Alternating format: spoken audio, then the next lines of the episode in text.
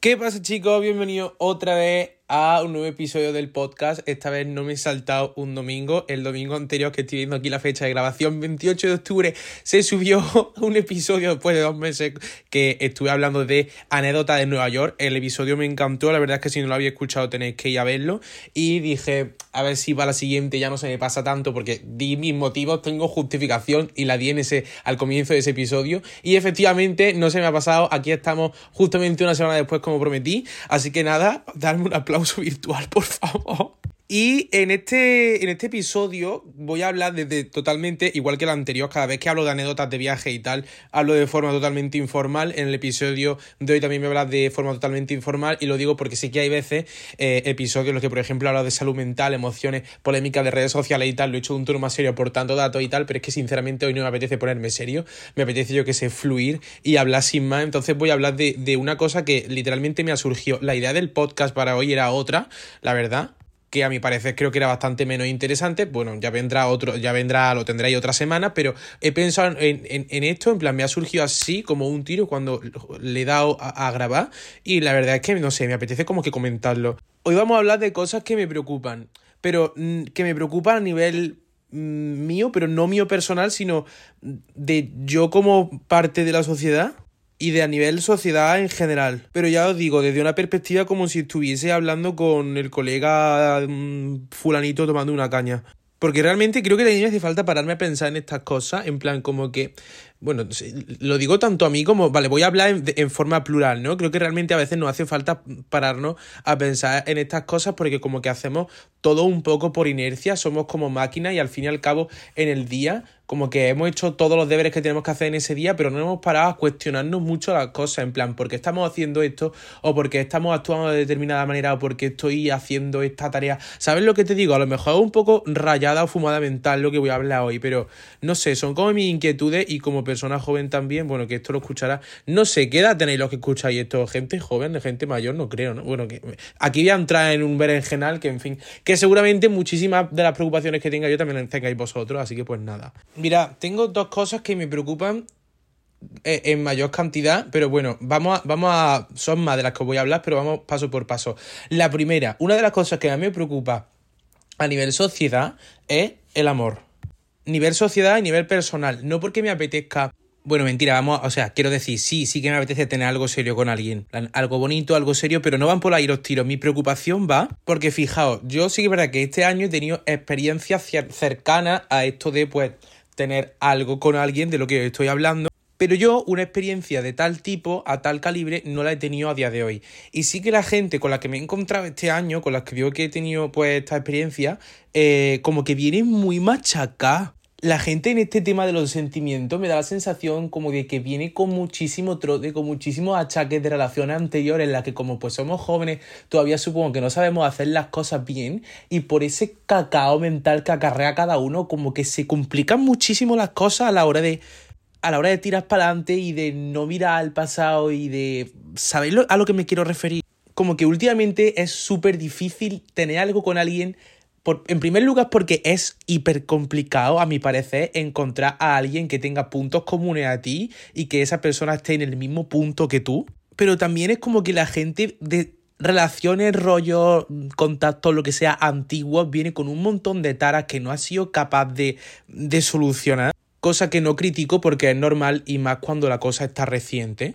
Pero como que realmente no son unas heridas profundas. O sea, no generalizo, sí que es verdad que hay gente que lo haya podido pasar en su relación tremendamente mal, pero mucho de, a mi parecer, ¿eh? Pero muchas de las que te encuentras son heridas leves, rasguños que te hacen como que seguir en el pasado y no avanzar, como que no mirar a horizontes nuevos y a relaciones o proyectos que te puedan hacer bien, como que por esa misma cosa que has vivido sigues anclado en el pasado. Y hace como que muchísima gente hoy en día no sepa lo que quiere y es como, tío, en plan metáfora, o sea, un barco, por mucho que tenga el motor encendido, por mucho que quiera cruzar el mar, si tiene el ancla echada, no va a poder arrancar, no va a poder tirar para adelante. Que sí que es verdad que a lo mejor vosotros, si habéis vivido alguna relación, pues lo estaréis viendo desde un punto de vista totalmente distinto al que lo veo yo, pero mira, hay un, un, texto, o sea, hay un monólogo de un personaje de una película que a mí me gusta muchísimo. Y también me lo comentaba mi psicóloga que yo cada vez que voy al psicólogo le cuento, pues estoy conociendo a alguien, me dice, tírate a la piscina. O sea, obviamente con cabeza, tal, pero tírate a la piscina, tío. Y en resumen, a fin de cuentas, lo que decía el monólogo este era como que ahora mismo somos jóvenes y nuestros cuerpos solamente se nos dan una vez hasta que se marchiten, hasta que ya mm, la vida, el trabajo, nuestros proyectos nos hayan robado las fuerzas, mientras lo que tenemos que hacer es disfrutar y, conocer a gente y vivir experiencias. En plan, que esto es un consejo que, que ya os digo que me han comentado, pero yo muchas veces tampoco me lo aplico, pero sí que es verdad que lo tengo presente de, oye, yo ahora estoy conociendo a alguien. Eh, cuando conozco a alguien realmente es una apuesta, es un proyecto, puede no salir bien, no tiene por qué salir bien. Obviamente me gustaría, pero no es una decisión unilateral mía, también depende de la persona, de la circunstancia y de cómo se desarrolla la cosa. Mientras voy a disfrutar, mientras esa persona tendrá algo por enseñarme, tendrá algo que transmitirme, aprenderé de lo bueno, más a todavía aún aprenderé de lo malo y toda vida crea algo nuevo al unirse a otra y si no se da, pues no se ha dado y continuaremos para adelante me hace muchísima gracia porque ahora mismo estoy en un punto de mi vida en el que este consejo me vendría súper bien y no me lo estoy aplicando. Pero bueno, yo como ya os digo, lo tengo presente. Y eso, a fin de cuentas, lo que quería decir es como que la gente ahora está como en sí misma, decir, ay, no me junto con este porque es que me hicieron daño de no sé qué, ay, es que mm, no voy a hablarle a este porque no sé qué, déjense de joder. Tenemos 16, 17, 18, 19, 20 años. Hay que disfrutar, hay que conocer gente, hay que eso, tirarse a la piscina, hay que darse hostias, que de la hostia se aprende, hay que vivir, hay que tener un novio, dos, tres, cuatro, cinco en el mismo año si se puede. Si se puede, pues se puede uno, si pues se puede, pues no se ha podido, pues no se tiene ninguno. Pero ¿de qué sirve? Y es lo que me pregunto yo siempre, ¿de qué sirve vivir con el freno echado? Yo no quiero llegar pues a eso lo que hablaba, 50 años y mirar para atrás y sentir que no he vivido y que no he disfrutado. Si, aunque no se me haya dado, aunque llegue a los 50 años habiendo sido un solterón que no haya estado nunca con nadie, yo quiero mirar para atrás y decir, mierda, lo he intentado, ¿sabes? O, o lo he disfrutado o me lo he pasado bien, ¿sabes lo que te digo? Y tengo la sensación, y por esto por lo que digo que me preocupa, de que últimamente es muchísima gente, pero muchísima, muchísima, muchísima, muchísima, muchísima, muchísima gente joven la que vive con el ancla echada. Y me preocupa. Vamos a pasar a otro tema, porque esto ya eh, creo que he dicho suficiente y de verdad que me, me, vendría bien escucharlo y aplicármelo por una situación que, bueno, ya os contaré. El siguiente tema que me preocupa muchísimo y realmente no me hago una idea de lo que verdaderamente me preocupa hasta que me paro a pensar en ello es el futuro. No os voy a engañar.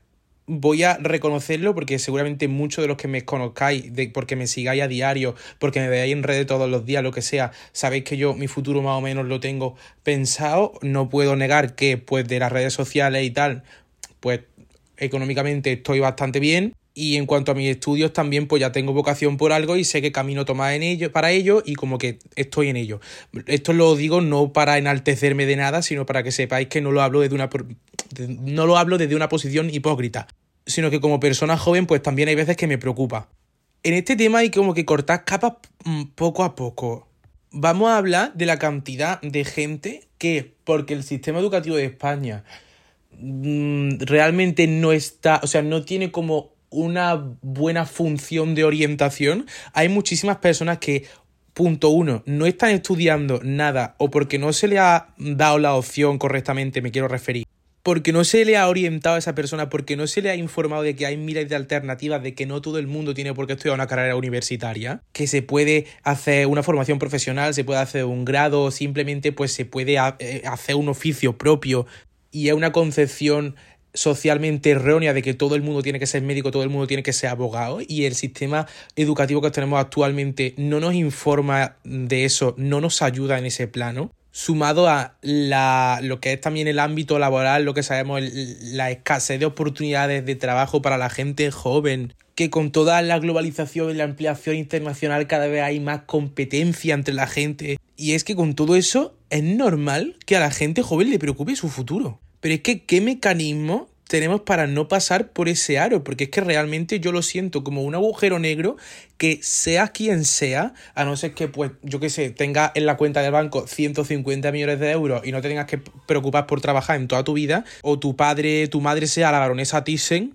pero seas quien sea, ese agujero negro te va a chupar y te va a arrastrar. ¿Y cómo salimos de ahí? ¿Cómo luchamos para tener como una posición estable en ese plano? Porque mira, yo es lo que decía al principio de este tema, yo tengo mm, la suerte o por desgracia, como queráis llamarlo, yo mi vocación son oposiciones del Estado, una oposición bastante tocha, pero sí que es verdad que es un cargo muy bueno. Yo quiero ser juez del penal si lo consigo, yo voy a tener trabajo siempre y voy a tener mi sueldo siempre, y voy a tener siempre vacaciones, y voy a tener siempre mis pagas, una cosa que, bueno, si eres funcionario, pues todo el mundo sabe cómo funcionan los funcionarios, si no, pues preguntar a tu padre o te metes en internet. Pero, ¿y qué pasa con la gente cuya vocación no sea esa? Como decía, no todo el mundo tiene que ser juez, no todo el mundo tiene que ser médico, no todo el mundo tiene que ser esto o lo otro. ¿Qué pasa con la gente que tiene otros sueños fuera de eso? Es que realmente lo tiene súper difícil, pero súper difícil por lo que decía, porque cada vez hay más competencia, cada vez hay más gente más preparada, a, su vez hay gente cada vez pues que tiene menos misión de futuro porque no le han informado lo que venía comentando, vaya. Entonces eso me preocupa. Yo muchas veces mm, escucho a gente hablar de yo quiero hacer esto, yo quiero hacer lo otro, tengo este plan, me voy a estudiar aquí, me voy a estudiar allá. ¿Y si eso no sale?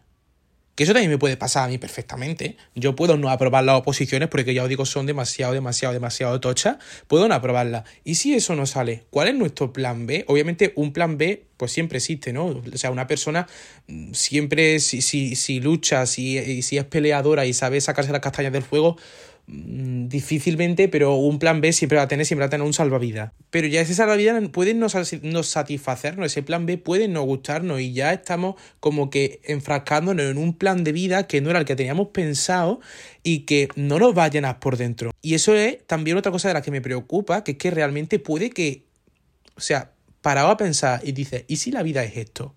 O sea, ¿y si la vida es enfrentarme y que me lleguen cosas que realmente no son las que yo tenía pensadas, que la vida me dé un revés, me tumbe al suelo y digo, pues esto es lo que es vivir y realmente... parece que me estoy fumando un porro en este mm, episodio, pero lo juro que, es que son cosas que realmente me rayan muchísimo y me preocupan. Me agobia muchísimo pensar en el futuro porque es como eso, pensar, ¿dónde vamos a acabar, tío? Realmente el mejor consejo yo creo que es no preocuparse por ello y vivir el presente y si tienes un objetivo, obviamente las cosas no te caen del cielo.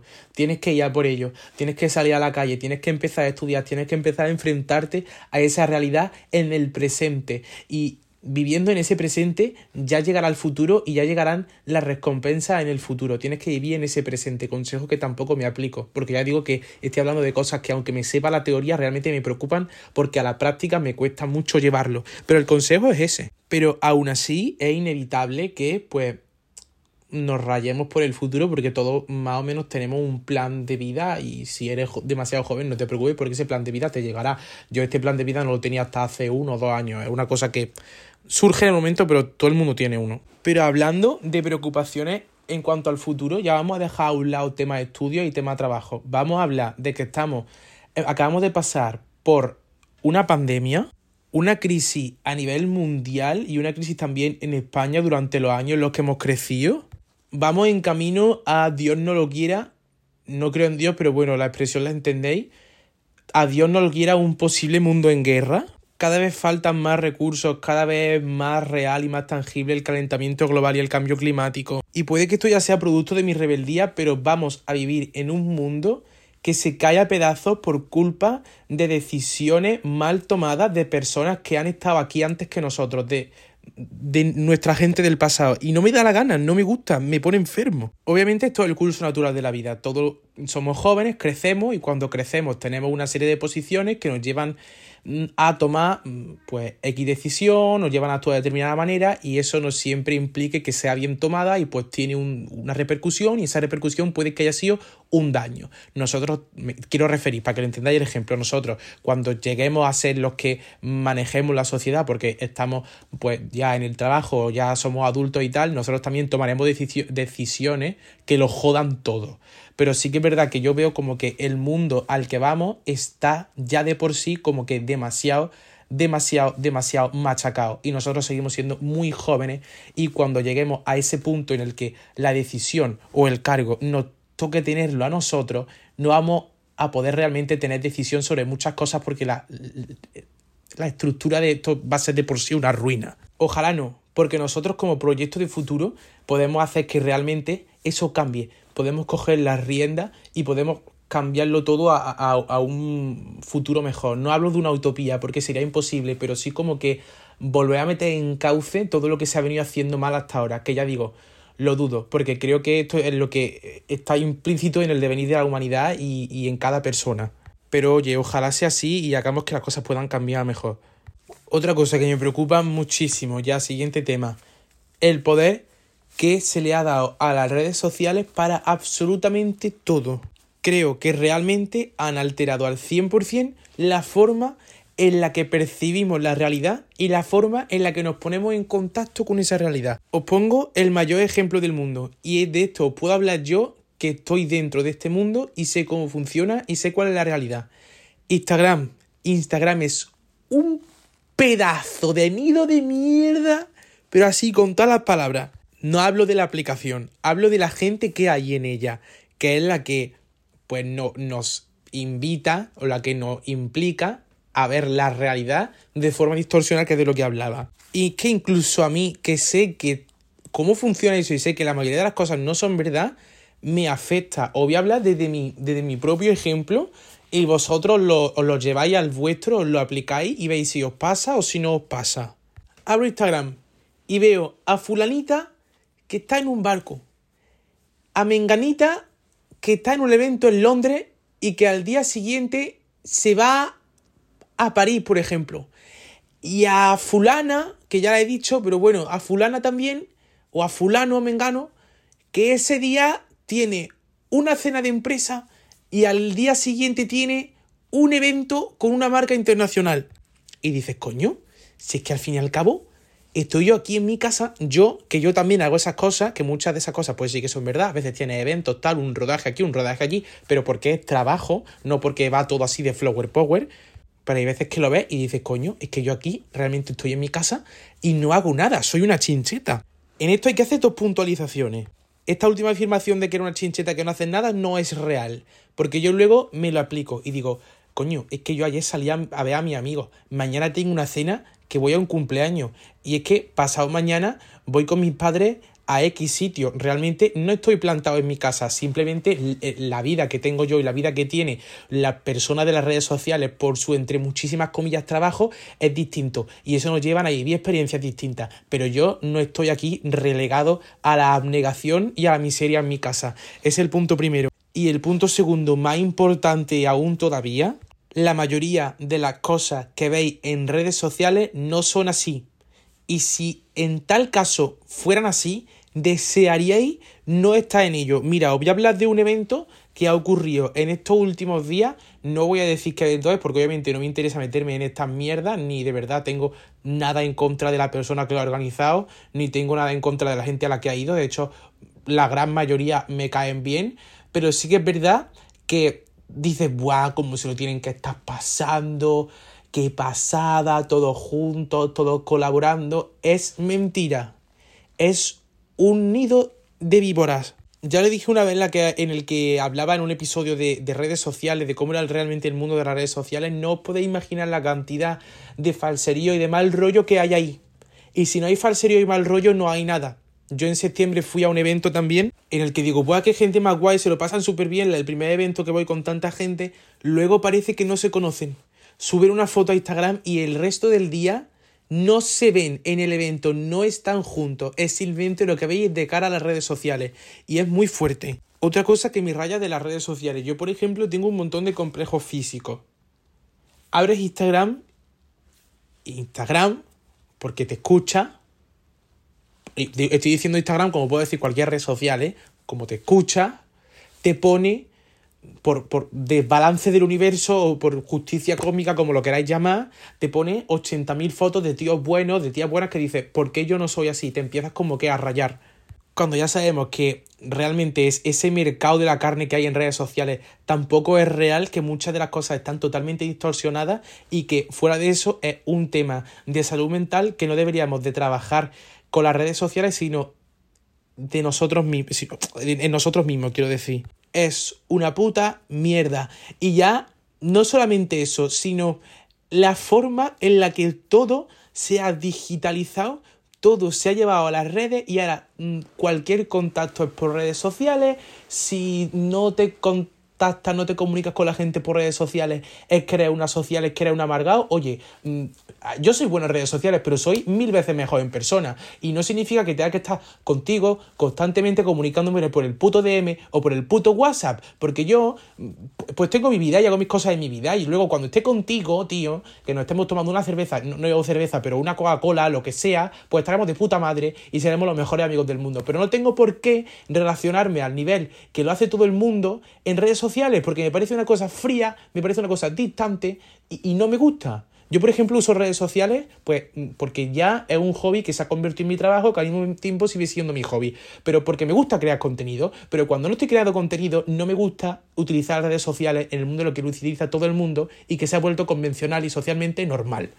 Yo lo digo muchas veces a mi, mi amigo se lo comento. Yo, si no mm, fuese, no me gusta esta palabra, la odio, pero para, para, abreviar, acortar y que la entendáis. Yo si no fuese influencer, yo creo que sería este tipo de personas que tiene 100 seguidos y, y, 50 seguidores.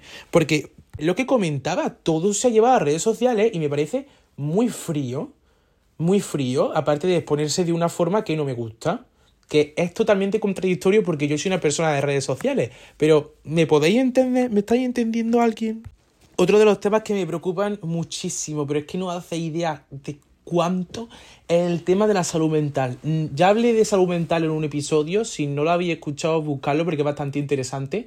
Eh, no hablo de salud mental, de lo que habla en ese episodio, de que hacen falta psicólogos, de cómo está la situación eh, de la salud mental en España, eh, aportando datos estadísticos en un tono formal, sino en un tono de lo que yo veo cuando me comunico con alguien, de lo que yo veo cuando salgo a la calle, de lo que yo veo en relaciones sociales. Mira, podéis tomar totalmente el primer mm, ejemplo del tema que hablábamos hoy al principio de este podcast, de, del amor, de encontrar esto a la gente que viene rasgada tal. Eso es un tema de salud mental totalmente. Y eso es un tema que la gente hoy en día lo pasa por alto y no se lo hace mirar. Es que a ver, esto ya es algo más personal, ¿no? Porque todo el mundo tiene pues esa dimensión intrínseca en la que a lo largo de su vida ha vivido experiencias mm, tanto familiares como en el colegio de pequeño cuando ha crecido que le condicionan a ser de una determinada forma, a tener una personalidad X mm, o a vivir las cosas y sentirlas de determinada manera, a tener lo que quiero decir, referirme, a tener una dimensión mental totalmente distinta a los demás, ¿no? Pero sí que es verdad que hay muchísima gente que mm, no solamente que no vaya al, al psicólogo porque lo tenga como invalidado de decir, vale, si voy al psicólogo van a pensar que necesito más ayuda de la cuenta, me estáis entendiendo, entre comillas, más ayuda de la cuenta y no quiero que la gente piense eso. O porque sí que es verdad que los psicólogos privados son muy caros, que de lo que hablaba en todo el tema de la salud mental en el episodio que precisamente centré en eso. Pero de verdad yo creo que la forma de relacionarlo relacionarnos, la forma de sociedad que tenemos hoy en día, cómo funciona, cada mínimo detalle está realmente ligada, vinculada a nuestra dimensión mental, porque a al fin y al cabo la sociedad la creamos nosotros y nosotros realmente somos, somos pensamiento. Y hay muchísima gente que mm, no sabe qué es lo que realmente le pasa, porque de verdad que cada actuación, cada percepción de la realidad está condicionada por esa dimensión mental y hay muchísima gente que no sabe lo que le pasa y no es capaz de relacionarse de forma veraz con el entorno. Y ya digo que es una cosa que me preocupa porque, y me incluyo, no estamos bien. En plan, no estamos bien. Y pocos somos los que nos tratamos para poder estarlo. Realmente vivimos en una sociedad que de pensamiento no está sana. Y eso, pues me preocupa, eso me asusta. Y bueno, el episodio anterior fue bastante denso, fue bastante largo, así que no voy a alargar este más porque sinceramente tengo muchísimas cosas que de las que preocuparme y muchísimas cosas que podría añadir al episodio de hoy y poder hacer un episodio hiper largo, pero bueno, como ya digo, el anterior fue bastante intenso, bastante denso, bastante largo. Voy a dejar este por aquí y ya continuaremos en una segunda parte de este mismo. Así que nada, espero que os haya gustado y nos vemos en el siguiente.